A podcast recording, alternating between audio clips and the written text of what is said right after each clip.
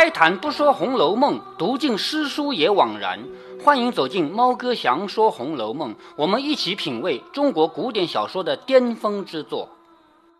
前面我们读到贾母带着一家子那么多的人跑到道观里去打平安教，他这一去呢，就因为。贾家和这个道观之间关系很深啊，其中还有当年荣国公的替身啊，现在还活着，是这个姓张的道士啊，年纪蛮老的了。他们开了一会儿玩笑以后，张道士拿了一个托盘，一方面呢是为了给大姐儿，就是王熙凤的女儿啊，把她的符拿来，这是你要的符。另外一方面呢，王熙凤不是刚拿他开玩笑说你拿个托盘来，我还以为你要化斋呢，是不是？那他说我。还有一个用处，就是要把宝玉的这块玉请下来，给别的道士们看一看。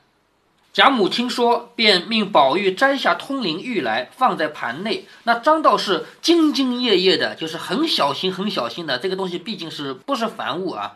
兢兢业业的用满福子垫着，就是底下是很好的布料啊，用这个垫子捧了出去。这里贾母与众人在各处游玩了一回，方去上楼。他看戏不是要在楼上看的吗？才去上楼。只见贾珍回说：“张爷爷送玉来了。”好，刚才的玉啊又送回来了。刚说着，只见张道士捧了盘子走到跟前，笑着说：“众人托小道的福，就是后面还有那么多道士啊，托我的福。我是小道，他没说自己是个老道士，因为谦虚嘛，是不是？”众人托小道的福，见了哥儿的玉，实在可汗。汗是稀罕，就是那么多人看到了贾宝玉的玉啊，觉得很稀罕，没有什么敬贺之物。你不是白看人家东西的，你他们觉得自己没有什么东西可以配得上，可以恭敬的表示祝贺。这也是他们个人传道的法器。他们作为道士啊，每个人都有自己的这个从宗教上讲有用的东西，比如说，你也许这一把剑。这把剑是可以驱鬼的，什么这些法器嘛？就是从道家讲啊，宗教上讲啊，这些是他们个人传道的法器，都愿意为敬贺之礼。这里面有很多东西都是他们送给贾宝玉的，哥儿便不稀罕，只留在房里玩耍赏人吧。什么意思啊？如果你不要的话，你也留下，那你留着玩玩总可以吧？贾母听说，向盘内看时，只见也有金黄，就是用黄金做成的。这个首饰，这个黄玉字边右边一个黄颜色的黄呢，其实是那个黄大奶奶的黄。哎，对，黄大奶奶的黄，这个黄呢，实际上也是一种玉器。那这个金黄应该是用黄金做的仿制的玉器，也有玉珏。珏是什么东西呢？什么？珏和环不一样，环是一个 O 型的，珏是一个 C 型的，知道吧？古代这个玉器如果是一个环，一个环形的，那就叫环。对不对？是不是那种呃，可以可是不是那种挂在墙上的？哎，有有的挂墙上什么的，C 型的的话就有一个缺口嘛，对不对？那个叫珏，是吧？或者几种龙形的，哎呀玉。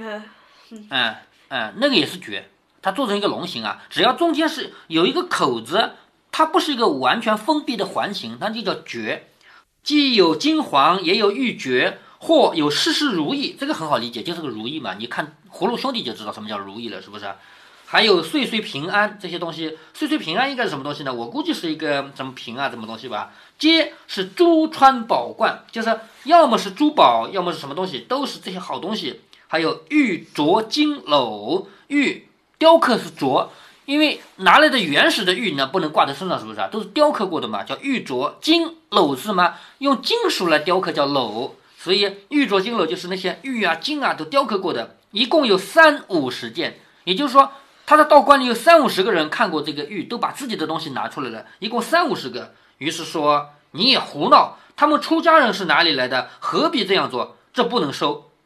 也就是说，你怎么能要他们拿出东西来给贾宝玉呢？是不是？他们都不容易啊，不能收。张道士笑着说：“这是他们的一点敬心，小道也不能阻挡。就是他们很钦佩这个宝贝，想要恭恭敬敬的送点东西给贾宝玉，我也不能阻挡。”老太太若不留下，岂不叫他们看着小到微薄，不像是门下出生的了？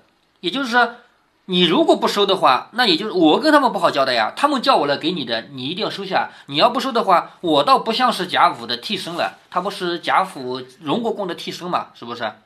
贾母听如此说，方命人接了。这样一说的话，那就只好接下来了。宝玉笑着说：“老太太，张爷爷既这么说，又推辞不得，我也要这个无用，不如叫小子们捧了这个，跟着我出去散给穷人吧。”贾宝玉想的很简单，这东西我也不要，老太太你也不想收，怎么办呢？外面那么多穷人过不下日子，这都是宝贝啊，我拿去散给穷人，让穷人得到东西的话，他们过上好日子了，这不是一举两得吗？是不是？贾母笑着说：“这倒说的是。”贾母呢是赞成的，你别忘了前面贾母还说过啊，以后宝玉出门，身边的人都带点零钱出去撒撒，是不是啊？贾母是要给贾宝玉祈福的嘛，就是贾宝玉前面有一次中了邪的那次，被烫着的那次，哦，是吧？不是中邪哎，对，被烫的那次。然后是不是烫了之后马上回来了？哎，对。贾母呢是同意这样做的，那张道士忙拦道，就是连忙拦住说：“哥虽要行好，但这些东西虽说不怎么稀奇，到底也是几样器皿。如给了乞丐，一则对他们没有益处，二则反糟蹋了这些东西。要舍给穷人的话，何不就散钱给他们？”张道士就把这个拦住了，不同意，说这些东西都是什么？都是器皿，给那些乞丐是用不着的。那你给他钱，他是用得着的呀，他可以买饭吃，对不对啊？所以你真要舍给乞丐的话，你可以舍点钱，这些东西就不要给他们了。宝玉听说，便命收下，等晚间。那这些东西是当掉吗？其实，这个张道士肯定是不同意把这些东西给散给穷人。外面有的穷人是乞丐，什么东西，他肯定是不愿意，他总得找个理由吧，是不是？所以他说给点钱不就行了吗？宝玉听说，便命收下，要等晚间拿钱施舍罢了，就是。好歹还得施舍点钱给外面的穷人嘛。说毕，张道士方退出去。这里贾母与众人上了楼，在正面楼上归坐。凤姐儿等占了东楼。前面就提到过，王熙凤不用在这个楼里面，如果在这儿的话，她就看不成戏了嘛，对不对？她去了东楼，众丫头等在西楼轮流伺候。贾母一时来回说：“神前拈了戏。什么叫神前拈了戏呢？就是。”我点戏是给我自己看的，可是这回我不是点给我看的，先要点给神看。那点给神看，神点哪一出呢？你说怎么让神来点？是不是？那就用传统的那种迷信做法啊。比如说啊，比如说，如果让我来选的话，我会抓阄，拿几个纸条，分别写一个是戏，然后往这一扔。我下面啊，神菩萨，你要看哪个，你就让我抓哪个啊，我就一抓过来。哦，这个戏神看了，是不是啊？那这一出要不要把呃每个纸都揉成团？哎，那当然揉成团了，是不是？所以这个要在神前演戏，就表示这个戏是演给神看的，不是演给自己看的。他不能自己点，所以在神前演了戏。嗯，好像嗯。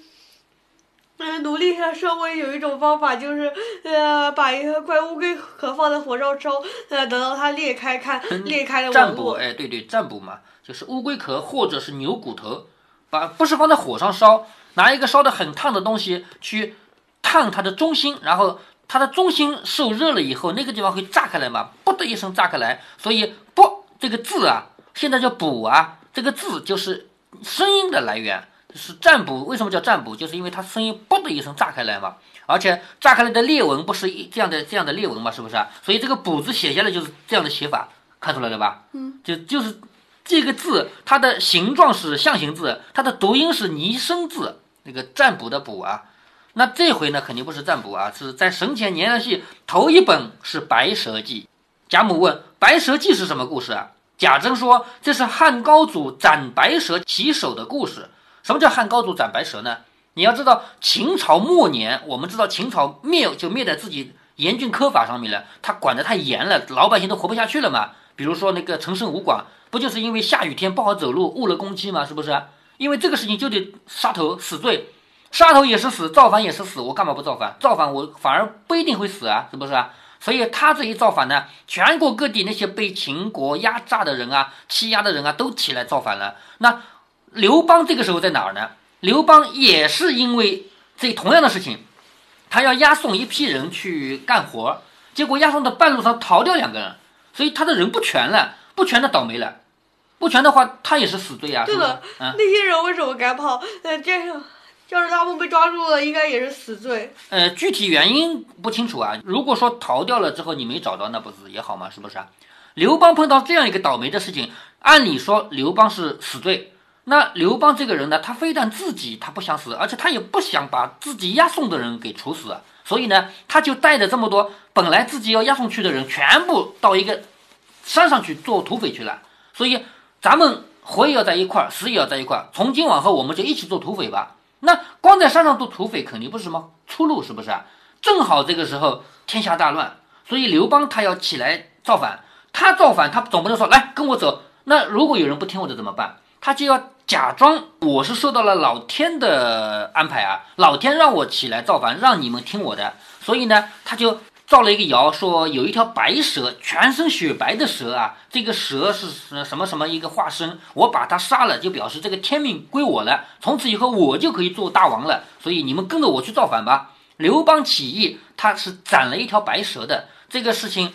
后世这两千多年过去了啊，后世传了很多个不同的版本，但是刘邦斩白蛇起义这个事儿一直传到现在，很有可能是刘邦瞎编的。当然，如果是刘邦自己瞎编的，传成真的也有可能，是不是啊？那我们不去说这个历史啊。所以这个戏呢，就是《白蛇记》呢，讲的是汉高祖斩白蛇起义的事情。第二本是《满床户》。满床户我前面提到过的，就是有一个那个呃，这七个儿子这呃八个女婿当官，对对，七个儿子八个女婿都当官。他做寿的时候家里有十五个户嘛，是吧？这个叫满床户嘛。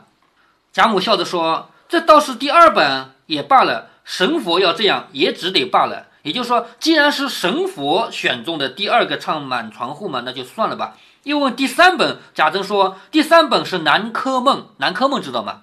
有一个成语叫南柯一梦。”对，对吧？就一个人做梦，梦见了一生的荣华富贵，最后醒来发现是一个梦，就这么个事。这个黄粱的，嗯，一枕黄粱跟南柯梦差不多意思啊。贾母听了便不言语，他为什么不言语呢？你为什么不说话了呢？为什么？因为南柯梦是不好的事情嘛。可是这是神选的呀，如果让他自己点，因为你的所有荣华富贵，最后醒来发现都是一个梦，什么都没有嘛，对吧？结果是都是，结果就是这样的。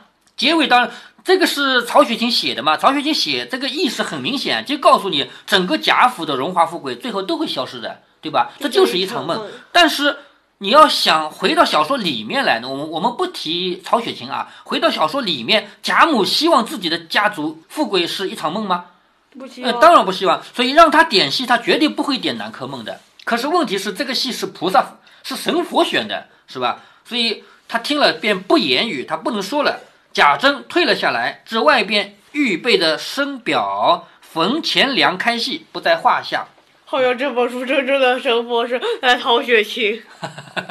对，真正的神佛是作者啊。那作者当然在这个地方他写的很巧妙了。冯钱粮开戏是什么意思呢？就是因为这个东西是神佛点的，而且这个戏是演给神佛看的，所以呢有必要先烧点东西，所以。这里说生表冯钱粮开戏不在话下，所谓不在话下就是这不要写了。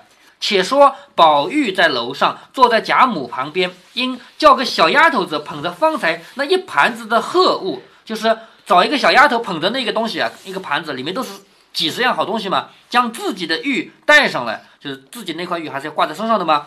用手翻弄寻拨，一件一件的挑与贾母看，就是那这是什么？这是什么？拿给贾母看。贾母因看见有个赤金点翠的麒麟，黄金的赤金嘛，就是有那么一点点红的那种金啊，赤金有点翠的那种麒麟，便伸手拿了来，笑着说：“这件东西好像我看见谁家的孩子也带着这么一个的。”就贾母想起来了，我怎么见到过谁家孩子也带这个的？宝钗说：“史大妹妹有一个比这个小些。”薛宝钗记得的，这个是史湘云的，比这个要小一点。贾母说。是云儿有这个，宝玉说他这么往我们哪个小一点啊？史湘云的小一点点。薛宝钗说史大妹妹有一个比这个小些，是吧？然后贾母说是云儿有一个。贾宝玉说他这么着往我们家住着，我怎么没看见？就是他老是到我们家来住几天，我怎么就没看见？探春笑着说宝姐姐有心，不管什么她都记得，这是夸薛宝钗这个人记忆力好，或者说观察力仔细嘛。林黛玉冷笑着说：“他在别的上面也还有限，唯独有些人带什么东西越发留心。我提醒你一句啊，林黛玉这句话是有深意的，就是刚才探出说宝姐姐有心，就是薛宝钗这个人比较有心，会去看看什么人带了什么东西，而且都记得。但是林黛玉说的这句话，你仔细听什么味道啊？林黛玉说她在别的事情上也还有限，就是也不怎么太用心，唯独这些人带的东西上越发留心。什么意思？就是金玉良缘的。哎，对，他就在嘲笑金玉良缘，是不是啊？因为薛宝钗自己带了个金，贾宝玉自己带了个玉，所以金和玉要配，金玉良缘嘛。林黛玉虽然说的是薛宝钗记得金麒麟这个事儿，其实在嘲笑他们的金玉良缘。是在指桑说槐吗？哎，指桑骂槐是不是？宝钗听说，便回头装没听见。你看薛宝钗这个人处事方式，如果反过来，薛宝钗说了林黛玉，林黛玉会装作没听见吗？不会，哎，绝对不会，是不是？所以现在林黛玉说了薛宝钗，薛宝钗回头装没听见。宝玉听见史湘云有这样一件东西，自己便将那麒麟忙拿起来揣在怀里，把这个麒麟放在自己怀里，一面心里啊，呃，我看薛宝钗根本就不会呃这么骂，这么什么？这样和骂人。呃，薛宝钗当然不会当面骂人了。有一回，薛宝钗骂过一回人，后面我们会提到啊，就那么一回被作者写下来。贾宝玉因知道史湘云也有这样一件东西，就把这个麒麟拿起来揣在怀里，一面心里又想到怕人家看见他听说史湘云有，就留了这一件。因为这个盘子里几十样东西，贾宝玉本来是一个都不要的，对不对？现在为什么单独拿这个呢？原因是史湘云有，那为什么史湘云有，你就要拿一个呢？怕人家笑话是不是啊？所以他拿的时候啊，就眼睛左右看看有没有人发现，是不是啊？一看，只见众人都不大理论，只有林黛玉在看着他点头，又被林黛玉发现了。那林黛玉这个人最爱吃醋，是不是啊？哦，林黛玉心里会怎么想啊？你有玉配金了，现在还要再拿个金去配那个史湘云，是不是啊？所以看着他点点头。宝玉不觉心里没好意思起来，就觉得有点怪怪的，不好意思嘛，又拿出来向黛玉笑着说：“这个东西挺好玩，我替你留着，到家给你带上。”也就是说，我是帮你拿的，是不是？林黛玉将头一扭，说：“我不稀罕。”你说林黛玉会不知道他为什么拿吗？当然不会，是不是啊？当然知道了。宝玉笑着说：“你果然不稀罕，我少不得就拿着。就说你既然不要嘛，那我还是我拿着吧。”说着又揣了起来，又把这个放进自己的怀里了。接下来刚要说话，只见贾珍、贾蓉的妻子婆媳两个来了，就是贾珍和贾蓉两个人的妻子，那不是婆媳两个吗？对不对？一个尤氏，这个贾蓉的妻子啊，什么概念？秦可卿不是死了吗？对不对？贾蓉肯定是又娶了一个妻子了，只不过前面没提到他娶的是谁，所以贾珍、贾蓉两个人的妻子是婆媳两个来了，彼此见过。贾母方说：“你们又来做什么？我不过没事来逛逛。”也就是你们来了的话，你们一个是我的儿媳妇辈，一个是我的哦，不是一个是我的孙媳妇辈，一个是我的重孙媳妇辈。你们来了的话，肯定要照顾我，肯定是不能好好看戏的，是不是啊？贾母不希望他们来，所以说你们来干什么？我不过是没事来逛逛的。一句没说了，只见人报说冯将军家有人来了，冯子英家有人来了。原来冯子英在家听见贾府在庙里打醮，连忙备了猪羊香烛果银之类的东西来了，送礼来了。什么意思呢？你们到庙里去打醮啊，我也要配合的，就像前面秦可卿死了一样，一路上都有祭棚，是不是啊？那丧事要有配合，好事也要配合。你们在庙里打醮的话，我一定要带上我们家的这些东西啊，香烛啊，贡品啊，也要赶过来。凤姐听了，忙赶过正楼来，拍手笑着说：“哎呀，我就不妨这个，只说咱们娘儿们来闲逛逛，人家只当咱们大摆斋坛来送礼来了，什么意思啊？我们是来玩儿的。因为王熙凤当然知道，她就是跟着来玩玩的嘛，是吧？她也没把这个打轿当一回事儿。可是惊动了谁啊？既惊动了尤氏，还有贾蓉的妻子。我们不知道贾蓉妻子是谁了，现在啊。”还惊动了冯子英家，就连姓冯的人家都惊动了。所以说，我们不过是来玩玩的，最后却惊动了别人来送礼来了，都是老太太闹的。这又不得不预备封赏儿，什么意思呢？人家来给你送礼，你总得赏他些东西吧？是不是？刚说了，只见冯家的两个管家娘子上楼来了。冯家派来的是两个管家的女的。冯家两个还没去，接着赵四郎也有礼来了，就姓赵的那个当侍郎的那个官员啊，也有礼送来了。于是接二连三，都听见贾府打叫，女眷都在庙里，凡一应远近亲友、世家相遇，都来送礼。贾家到庙里去打轿这个事情惊动了那么多人家，而且他们知道连贾母啊、王夫人啊这么多人都来了，女眷都来了，所以他们全部跑出来送礼来了。贾母才后悔起来，说又不是什么正经的灾事，我们不过闲逛逛，就想不到到这里上没得惊动了人。就贾母想想也后悔，我不就是来玩玩的吗？是不是？怎么会惊动这么多人？因此虽看了一天的戏，至下午便回来了，次日便懒得去。也就是说，我要再去的话，不是还有人送礼吗？是不是啊？我又不是正经的做什么大事情的，我是去玩玩的。凤姐又说，打墙也是动土，已经惊动了人，今儿个乐得还去逛逛。什么叫打墙也是动土呢？就是说你造房子也是动土。敲墙也是动土，盖瓦也是动土，反正动了土了，你还不如做大一点的，是不是？也就是说，反正我们去过了，今天还要去。就是贾母不想去，王熙凤想去，她不是爱玩嘛，是不是？她说打墙也是动土，就反正已经动土了，还不如做大一点，已经惊动了人，今儿乐得还去逛逛。那贾母因昨日张道士提起宝玉说亲的事儿，谁知道宝玉一日心中不自在，回来在家生气，什么意思啊？张道士说要给贾宝玉介绍一个老婆，是不是啊？那。当时贾母不是说算过命的，不该早婚，所以就算了吧。这个事情贾宝玉回来就生气了，因为贾宝玉心里明摆着喜欢谁，对不对啊？不需要人家做外面的介绍吗？说生了气，说张道士给他说了口亲，口口声声说从今以后再也不见张道士了。别人也并不知是什么缘故。第二呢，林黛玉昨天回来又中了暑，哎，这个人身体不好，冷天也不好，热天也不好，反正他就是身体容易生病。因此，这两个事情，贾母就更不去了。凤姐儿见不去，自己带了人去，也不在话下。什么意思啊？贾母不去，宝玉不去，可是王熙凤自己还要去，她带了人继续看戏去，说不在话下，就是打交的事情，就这么简单的到这先了一个结。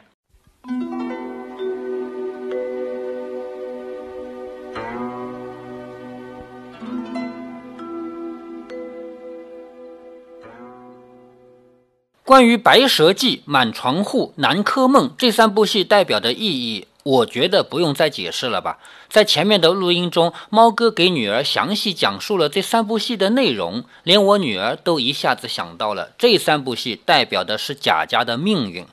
清虚观打教这件事儿，曹雪芹的笔法很厉害，在看似平淡的笔墨下，精心安排了两个重要的事情。第一个事情是前文留下的重大问题，那就是元春娘娘给宝玉和宝钗送的礼一样多，待遇不一样多。这么明显的赐婚，前面猫哥已经说过，贾母既不可能跟元春对着干，也不可能跟元春顺着干。猫哥说过，贾母是按兵不动而决胜千里，他是怎样做到的呢？在这一集里，我们看到曹雪芹写了一个大对比。贾母这次到清虚观旅游，猫哥说的是旅游，没说打教。这个后面再跟大家补充。这次旅游的规模有多大，咱们只要看看冯子英家和赵四郎家的反应就是了。冯家和赵家只是其中的两家而已。书中写道：“凡一因远近亲友，世家相遇，都来了。”为什么有这么多的家族一起来呢？原因就是这次旅游是贾家的大事儿啊，跟婚丧红白喜事是一样的性质。那么贾母是怎样在两三天的时间里就做出这样大的决定，让全家搞了一个特大的活动呢？原因很简单，就是贾母要把打教做成旅游。我们再来看打教的初衷，元妃娘娘给了多少钱？只给了区区一百二十两而已，很明显，这是一场小小的法事，可能是为了祈求平安。结果，一场价值一百二十两银子的事儿，硬生生成了三百多人的旅游。贾母这样做的目的是什么呢？其实很简单，就是把水搅浑，告诉元春，你不要用送礼的手段来暗示，我不打算听你的。你想通了这一层，才会明白贾家这次突发事件的意义。还有关于金麒麟的那场戏，也是精彩绝伦。薛宝钗记得史大妹妹有一个，这事儿本来就平常。你后文还会读到，薛宝钗发现好多人带了某东西，或者没带某东西，还在大观园里教育别的小妹妹。这是薛宝钗的观察力，而林黛玉说的话，其实从道理上讲是不对的。薛宝钗并不只是注意人家佩戴的装饰品，薛宝钗还注意别人的穿着。比如有人在寒冷的冬天把棉衣当掉了，她能看出来；再比如有人的体型跟她差不多，她的衣服可以舍给别人用，她也看出来。就连别人在自己家的活计多不多，她也知道。比如史湘云在家要做繁重的活，就只有她知道。所以林黛玉说她只在别人佩戴的装饰品上下功夫，其实是冤枉了她。但是林黛玉的目的并不是为了讲理嘛，她其实就是想要借机嘲讽金玉良缘嘛。如果您觉得猫哥的读书分享有益有趣，欢迎您点击订阅，这样您将在第一时间收到猫哥的更新提醒。如果您有什么要对猫哥说的，不管是赞还是批评，不管是提建议还是唠唠嗑，欢迎您在节目下方留言。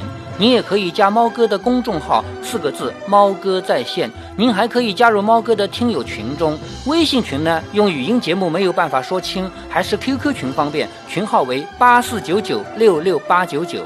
不管加入 QQ 群还是微信群，还是在节目下留言，还是在公众号留言，您都可以围绕着书中的智慧和读书的乐趣畅所欲言。好，再见。